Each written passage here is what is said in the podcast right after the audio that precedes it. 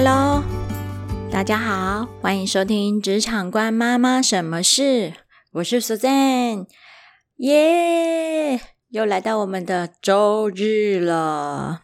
好，各位听众朋友，你们这个礼拜过得怎么样呢？嗯，我只能说我这个礼拜过得很充实，因为我的孩子去上课啦。他们从就是八这礼拜一嘛，八月三十一号，就是所有的小朋友们都开学啦。所以如果在收听啊我这个频道的家长们，嗯，应该跟我一样很开心吧？好，那小孩子去上课以后，嗯，多出很多自己的时间。那自己的时间，嗯，我这礼拜特别有安排看了，就是。一部电影，因为跟老公很久没看电影了嘛，那是这部电影叫做《黑水风暴》。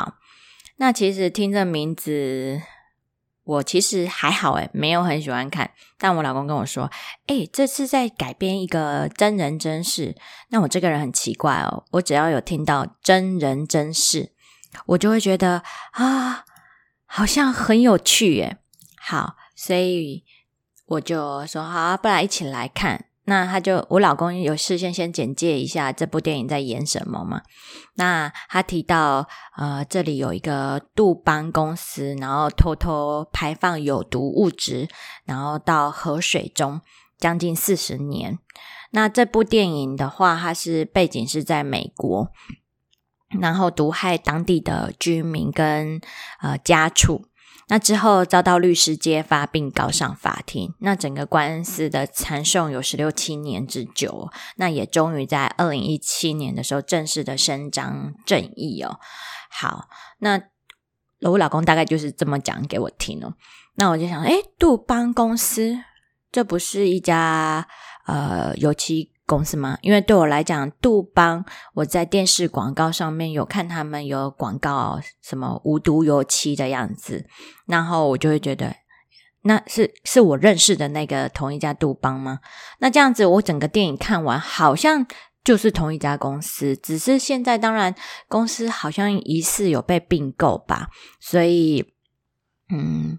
嗯，结构里面的内部结构是不是还同一批人？我不是很确定，但是应该就是同一家呃公司很好。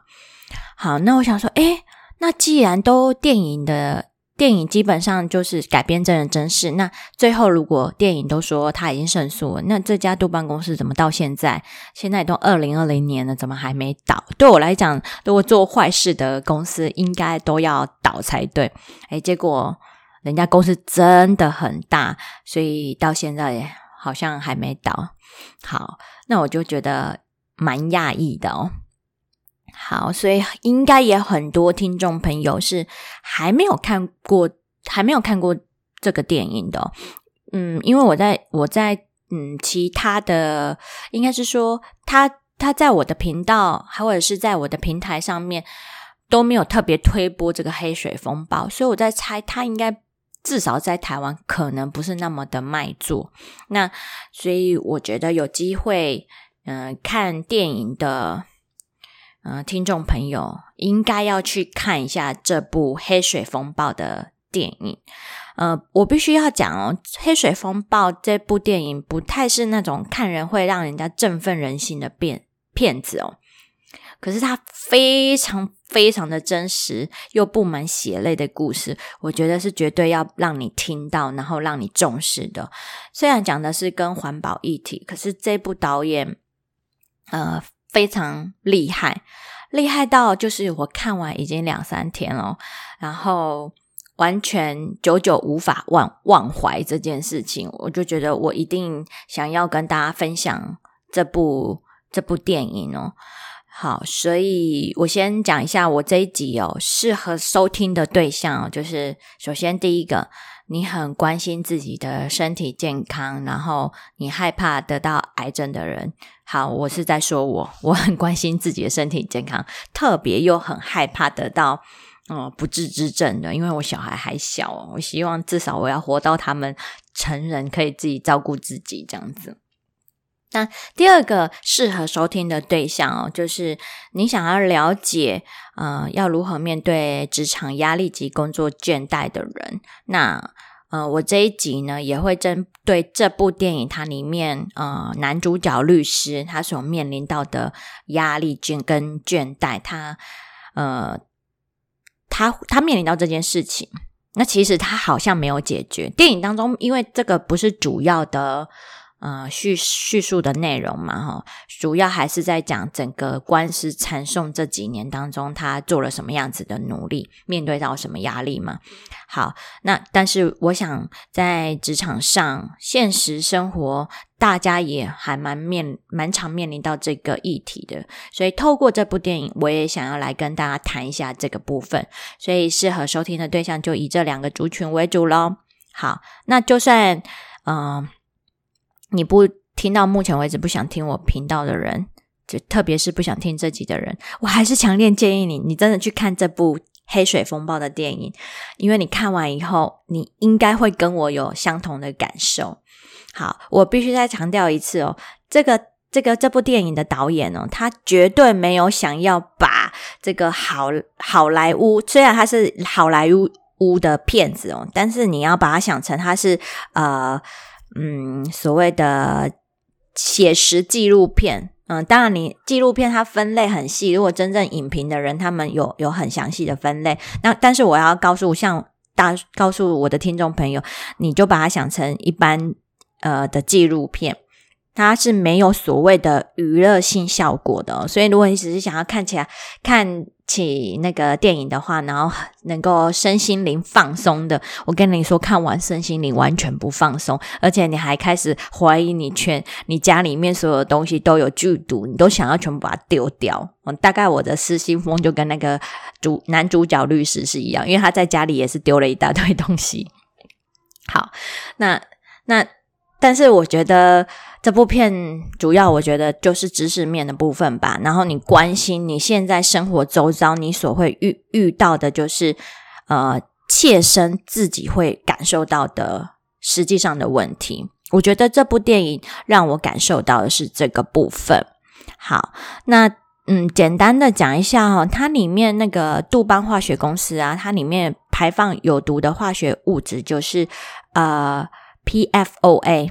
这个这个化学物质，那这个化学物质，我因为那 PFOA 是专有名词嘛，我后面就不再重复，我就学讲有毒化学物质。因为以前在学校时期，那个化学其实学的不怎么样，好，然后我本身对于化学这个化学啊、物理啊是不太感兴趣的，那让我又。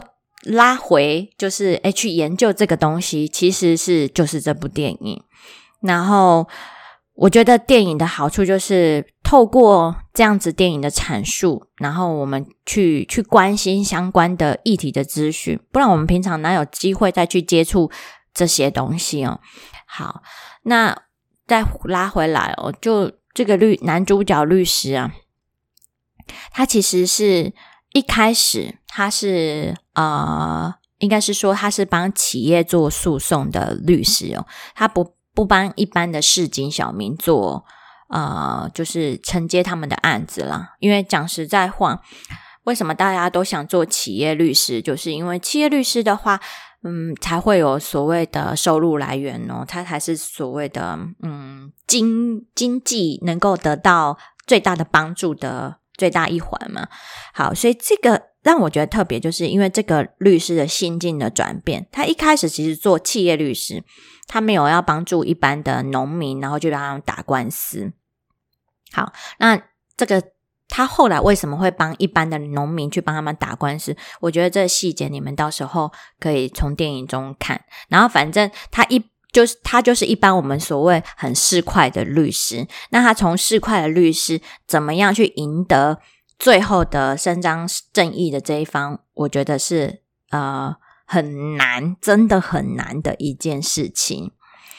好，就是真的蛮难的。好，那那剧中一直提到的这个有毒化学物质，然后它其实是一种呃，应该算是一种界面呐哈。如果我的听众朋友人对化学很了解的话，我也很欢迎你到我的 FB 粉丝团来教教我们大家哈。我的认知是，它是一种界界面，然后它应用的层面非常非常的广泛。好，广泛到什么程度呢？呃，我们日常生活使用的哦，比如说，如果以厨具类的话，像在家里的妈妈可能常常用的就是炒菜锅嘛。炒菜锅，如果你是使用不粘锅的那种不粘锅呢，基本上它就是含有这个东西在里面的。那那什么意思呢？也就是说，我们每天在煮的菜、煮的饭菜，你每天都在为自己吃毒诶，你不知道。你不知道有这个东西，然后再来的话就是，呃，我们一般日常生活中还会，比如说我们常去外面吃外食嘛，比如说去吃鸡排，鸡排不是都会附一个纸袋给你吗？那那种纸袋通常会标榜它是防水防油的，有没有？只要能够防水防油的那种纸袋，就里面内层有一个。呃，透明的薄膜的那种防水防油的那种纸袋哦，然后这个东西它也是有含这个有毒化学物质，所以它应用范畴很广哦。还有比如说什么，我们那个去手摇饮料店有没有那个杯子里面，那杯子里面那个。纸杯，我现在讲的是纸杯。纸杯里面呢有一层膜，就是透明的，然后你摸起来光滑面的，那也有也有含这个。所以反正日常生活中有防水防油的，包含它饮呃呃，比如说像衣物啊，比如说有防雨的外套有没有？防水外套有没有？它都有这个东西。天杀的也太多东西了吧？反正就是这个东西已经存。存在我们日常生活中各式各样的物品当中，我们特别是我们吃的，然后我们身体会用的东西，它都有含剂量在里面。那这个东西，当然你吃一点点不会死，可是问题是。讲死好像有点严重，但是我现在讲的是事实。你吃一点点，它这个东西是不会排泄，它永远呃是存留在你身体里面的。所以我也觉得，为什么这这近年来现代人的呃健康议题频出频传哦，特别是癌症，因为为什么这个公这个律师会去会去揭发，然后并告上法庭法庭，就是因为在那美国的当地民众就杜邦公司。开在当地设厂，然后那附近的，即便你有在那里在杜邦公司上班的，或者是你没在那里上班，你只是住在那附近的，很抱歉，很多人都得到癌症了，所以我觉得非常可怕。那因为这个有毒的物质呢，它呃，这是他们好像是他们的专利吧，然后他们专利呢，呃，从发明到现在已经超过五十年了，所以也就是说什么？也就是说，我现在还三十几岁，我肯定吃了三十几年，我都不都不晓得，直到这部电影拍了才知道。那当然，呃，律师他在呃，如果没有记错，是二零一七年的时候，他好像就已经有写写书了，只是我们我们可能都没有注意到这个议题。所以看完我整整个非常的震撼。那我觉得这个导演厉害的地方也在于，他从前面我在看，我就觉得哦，这个杜邦公司很可恶诶，怎么会做这件事情？然后也感受到律师在这中间的压力，然后。呃，无奈感，然后一直到快要结束的前八分钟，我都觉得这这个官司真的不会胜诉，因为他遭受到很多的困难嘛。然后一直到都都已经要结束的前八分钟，我都还有这样的感受，想说啊，这部片虽然告诉了我们这件事情呢，但是这个官司法律就是这么这么可可恶嘛。反正到最后前八分钟，我都认为还不会胜诉，但是这个律师还是。不屈不挠，他打算就是让他一件一件的来告，因为可能因为案件牵涉的太广泛了，然后就变成呃，这中间当然有很多法律的专有名词，我就略过不讲。那他就是打算说，好，那我就跟你好，我就一件一件的案子分开来告，有点类似这样的概念，分开来讨论。然后到这么这边为止，我都只是同情，就是呃。呃，就是这部电影的美国的受害的民众。在到这里为止，我都不觉得我是受害者。一直到什么时候？我剧透一下，一直到他整个都演完了，然后就开始出现黑幕、黑的屏幕，然后上面用文字描述说他这些呃有害物质，然后怎么样传递到全世界，然后全世界的人在百呃，全世界应该有百分之九十九 percent 的人都含有这个。PHOA 的，呃，讲错哈，PFOA 的有毒化学物质，百分之九十九的人都有这个化学体内都含有这个化学物质，我整个大傻眼。也就是说，我也是其中受害者之一。那导演厉害的地方，就是让你感受到说，你不要置身事外，这件事情就是每一个人都是受害者。所以我就整个啊，怎么怎么？这么可怕，对，就是这么可可怕。无良的黑心的企业真的很可怕，而且他还从中因为有这个化学物质，让他获利了好几十年，不是十年哦，应该获利五十年哦。他就是专门靠这个赚钱的。然后，当然不是他集团很大啦，当然也有靠其他的，只是你你用这种有毒化学物质，然后然后从这个当中去获利。我真的觉得太可怕，而且又是这么大的一家企业，然后官商勾结、互相包庇，真的非常的可恶。好，所以 我我我个人整看完，我感觉到自己的无奈感，但也不知道自己能多做一些什么。嗯，就是因为不知道自己能做什么，所以我觉得至少我我想要把这部电影分享给目前有听到我的。频道的听众朋友，嗯，你应该，你现在你能做的事情，嗯，首先第一个，把这一集的内容分享给你的身边的亲朋好友，真的是亲朋好友，你最爱的人，然后告诉他们，就是有这么多。有毒物质在你生活，就在你现在的生活当中，你应该少用它，或者是根本不要用。不是少用，我更正一下，就是根本不要用。所以我自己的做法就是跟你们分享一万，然后我自己在家里的改变就是，呃，我出出外总是很想要喝饮料嘛，所以我就自己带杯子去装。以前都懒惰嘛，而且我也不是什么环保人士，就只是懒惰而已。都是就是他们，我不会特别用什么外带自己的外带杯，不会，我就是自己现在就开始身体力行，就是带自己的杯子出去。反正带这杯子出去也有好处嘛，虽然有有一点点重，其实也不太重，你就是随手把它放进去。然后你去买饮料，它有些饮料店还不错，还可以扣两块还是三块吧，就每一家饮料店都不同，所以自己带杯子。我觉得不是钱的问题，我们也不是少那两三块嘛。我们需要的就是希望买一个安心，就是不要再吃有毒的东西到自己身体里面。好，然后再来的话，家里的锅具不锈不呃不粘锅讲错错了，不粘锅的锅具我全部都丢掉了。那我自己就是改用不锈钢锅。那呃，当然不锈钢锅很麻烦呢，就是诶。你你因为很容易很容易粘锅嘛？为什么人家喜欢用不粘锅？就是因为你煎鱼啊什么的，它就会不粘。但是如果用不锈钢锅煎鱼的话，很麻烦，皮都粘在锅子上。但是没无所谓啦，反正就是吃的健康是最重要的。所以像这类型的，我就是自己。自己先赶快改变，因为我不想要再毒害自己的家人了。你因为不知不觉，你没有完，应该世界上没有人想要毒害自己的家人，但是你在不知不觉当中，你现在正在做这件事情，这不是很像以前《后宫甄嬛传》吗？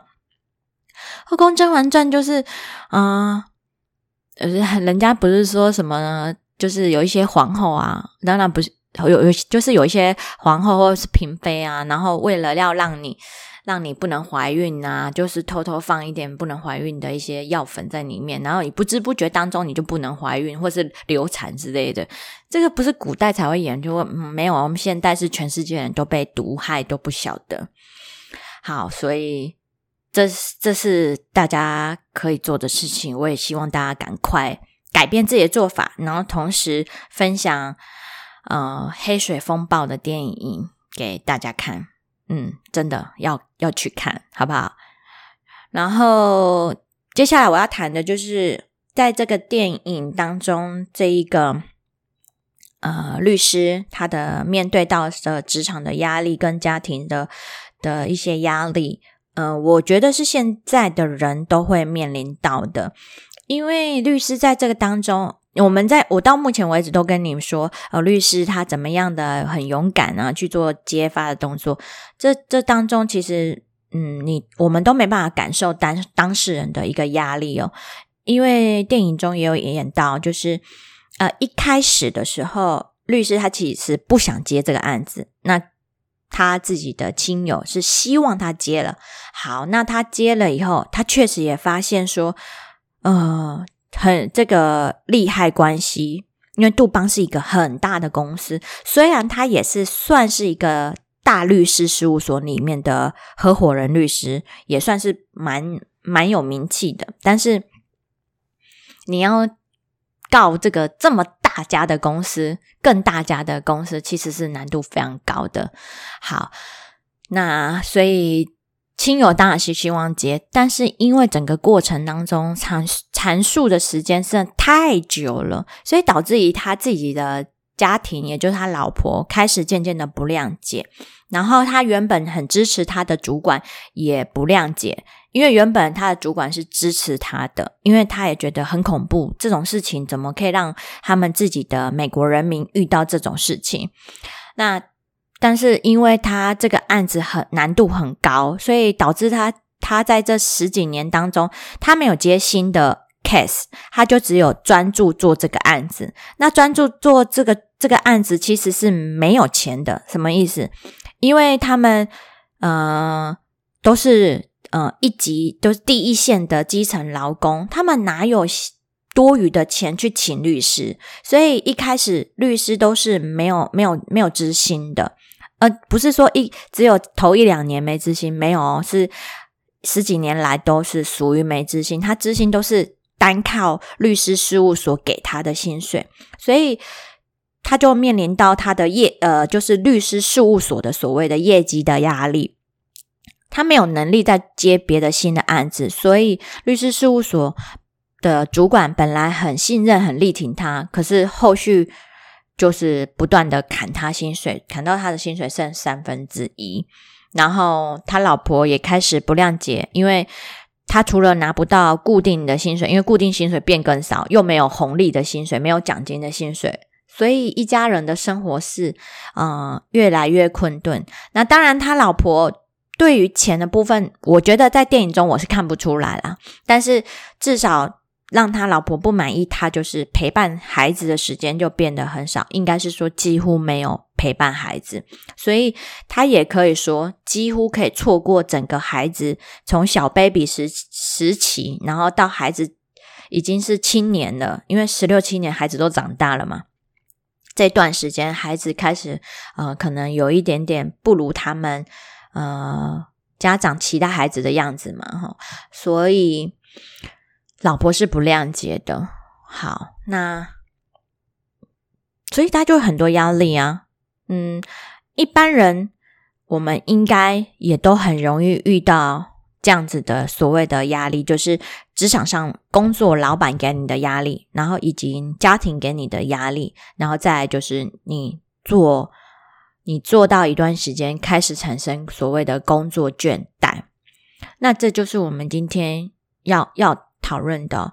其实工作倦怠啊，这个议题其实还蛮常人讲，蛮常讲这个议题的。但是工作倦怠它到底是不是一种病呢？这个专家其实已经讨论了数十年哦。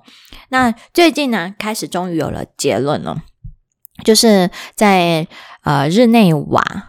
的的世界卫生大会，也就是我们所称的 WHA，那他就已经把工作倦怠呢，呃，首度被纳入国际疾病的分类编码。那也正式的承认哦，这就是造成心理疾病的因子之一。所以他预计这个呃国际疾病分类编码呢，预计是在二零二二年的一月生效。那什么样的状况是符合这个工作倦怠呢？那这个在 WHO，大家应该知道 WHO 吧？这今年在台湾很红的哈，世界卫生组织，它的定义是长期处于工作压力下却无法成功处理的一种症候群。那这种他们称之为工作倦怠。那这个工作倦怠它有三个特征，第一个就是当你觉得能量耗尽，然后非常精疲力竭的时候。再来第二个呢，就是对工作有消极或愤世嫉俗的感觉的时候。那第三个就是，呃，很明显你的工作能力是下降的。它只要符合这三个，基本上就是属于工作呃倦怠感。那这个也是真正式的，我们不能去轻忽它了，因为现在呃有的有些人就说啊，工作倦怠，那就休息了两三天就会好啦。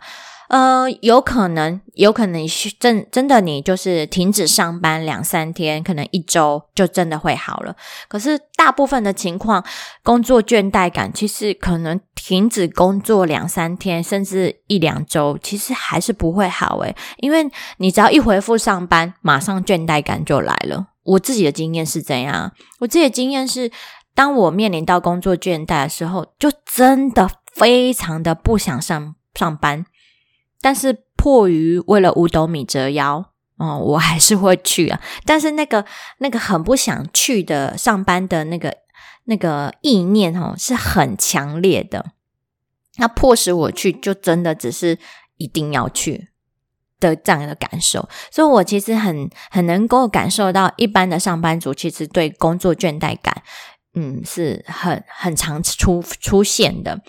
好。一般人在什么时间点常出现？我自己的观察哦，呃，大部分是刚上班的，大概满还没满一年或一年左右的时间，他开始会出现倦怠感。因为一开始可能啊，公司新人进去要学的东西很多，每天都有不同的挑战或是新鲜的东西嘛，所以呃，那时候当然不会出现。慢慢的，你可能工作越做越已经。呃，上手了，那对于 routine 的工作也很熟悉了，对于办公室的文化环境呢，也有一定的认识，然后开始慢慢的就会所谓出现工作倦怠，要不然要不是就是股呃你的能力很好，主管很赏识你，所以呢，他就多派任务给你，他想要看看你的能耐到哪边，这时候你可能会感受到工作压力，然后。这就会嘛？那又另外一种呢，就是可能你的工作能力也许是普通，那但是一般的工作例行性的你都能做得很好。那但是因为都是 routine 的工作，每天都做几乎可以说是一模一样的东西，你开始慢慢慢产生就是你的你的目标是什么，你的成就感是什么，你可能会开始产生倦怠感，不外乎大概有这几个类型，然后。再来可能会产生倦怠感，我自己可能倦怠感是在工作两年就开始有一个比较疲惫的工作倦怠感。那时候的工作倦怠是在于没有呃对未来感到迷茫，应该是这么讲。对，因为你你觉得你在你的工作上非常非常的努力，然后呢？但是好像你的主管没有看见你，呃，即使有看见你了，那也许可能就是旁边的人比你更优秀，所以呃，第一首选的基层主管可能不会是我这样子，所以那时候感到感到倦怠，然后但是呃，我花了一些时间。然后很快的去处理掉自己这样子的心情，然后重新的再出发，就同样的工作，我没有换工作，重新再出发，然后解决这个倦怠感。那转换心情，我觉得很重要。这个时候，我是找到我自己的职场导师。我在有一集的内容有讲到职场导师哦，有兴趣的人可以去看去听那一集。我在那职场导师的开导下，然后我觉得他讲的非常有道理。嗯，我在因为他是针对我的个案去去开导嘛，哈。然后我觉得很很有道理，所以我其实转转换一个心态去面对我的工作。那我转换心态，连主管都可以感受到哦，我已经转换心态了。然后我又开始重新的出发，然后试图要做的比为呃就是之前的我更好。所以我的转换心态就是自己跟自己比赛，然后把我。把自己能够做到的事情再做得更好，因为有些你觉得你已经做得很好，可是其实它还有更好，只是你不晓得。所以这时候有一个职场导师来开导你，我觉得是很很有帮助的。好，所以我就转换心态，然后重新再去做。那接下来的工作倦怠感，后续就很顺利了。我也升任主管职，也做了很多的不同的工作的挑战，然后。主管已经给你一个很完美的工作，很完美的同事，很完美的工作环境，为什么还会产生倦怠感呢？那时候的我也非常的觉得奇怪，就是你每天是做可以说是不完全一样的任务哦，对啊，但自己的本职能是一样的嘛，但是每天所面临的挑战还是不同的，因为我已经那时候已经升任主管职，不需要再做 routine 的工作了。那我为什么还会产生倦怠感？那个时候我也非常的疑惑跟困扰，但是就是产生倦怠感。然后我我告在当下，我告诉我自己说，我已经嗯跟大多数的人比，我已经非常的幸运了。就刚刚我讲，有完美的薪水、完美的同事、完美的工作环境，还有完美呃主管没有到完全完美啊，但是我觉得已经算是九十分以上的。那为什么？我还是会感到倦怠，那时候我只能给自己自己，呃，应该说自己告诉自己说，现阶段就是最好的。那我应该在这个现阶段最好的方向，然后继续努力。那这一段时间还真的很长哦，应该少说有半年吧。反正我就是这样想尽办法，就是自己去突破。他那时候有没有找职场导师？呃，没有。所以我其实我那时候不知道为什么突然间没有去找职场导师，会不会是觉得说啊也没什么好抱怨的？然后你跟职职场导师再讲，好像没有感觉得不到帮助。也许其实可以得到帮助，但是我就没有再去问，所以自己弄了半年，然后才突破这个困境，才没有所谓的能量感觉被耗尽，然后不想要去上班的感觉。好，所以我觉得这个应该当时候是一种心理疾病。然后现阶段我有个好方法，就可以提供给大家，就是我们劳动部呢，其实也有规划一系列的工作生活平衡的措施。所以有兴趣的听众朋友，其实可以上这个劳动部的工作生活平衡网。哦，这个网站的连接哈，我到时候会把它放在我这个频道的 show note 里面，大家可以从里面去点进去，然后去找到你需要的资讯。在这连接的资源里面呢，它包含说有心理智商，所以我那时候应该是属于这一类的，就心理智商，然后，或者是属于社呃社会救助急难，你可能家里有一些困难的，你自己有本身有什么样的困难，它有一个救助急难的资讯，然后还有。有结婚的，可能家庭的压力、婚姻的压力很大，所以他有一个家庭婚姻的资讯，你也可以去做咨询。所以有很多职场健康的议题，或者是法律咨询的服务，你都可以在这个网页里面找到这类型的资讯。所以，嗯。如果你有工作倦怠感的朋友们，欢迎你善用这个劳动部他已经建构好的这个生活平衡网，或者是说你也可以来找我，而不是真的来找我啦哈，就是写信告诉我，或者是加入我的粉丝团，然后分享你的、你的、你所需要帮助的内容，那我也会倾听各位的内容，那给一个你、你、你可能觉得受用的帮助，好吗？那。喜欢我的频道的朋友呢，那我们这一集就到这边哦。那记得呢，按下订阅，订阅我的职场官妈妈什么事？那我们下次再见喽，我是 Suzanne，下次再见，拜拜。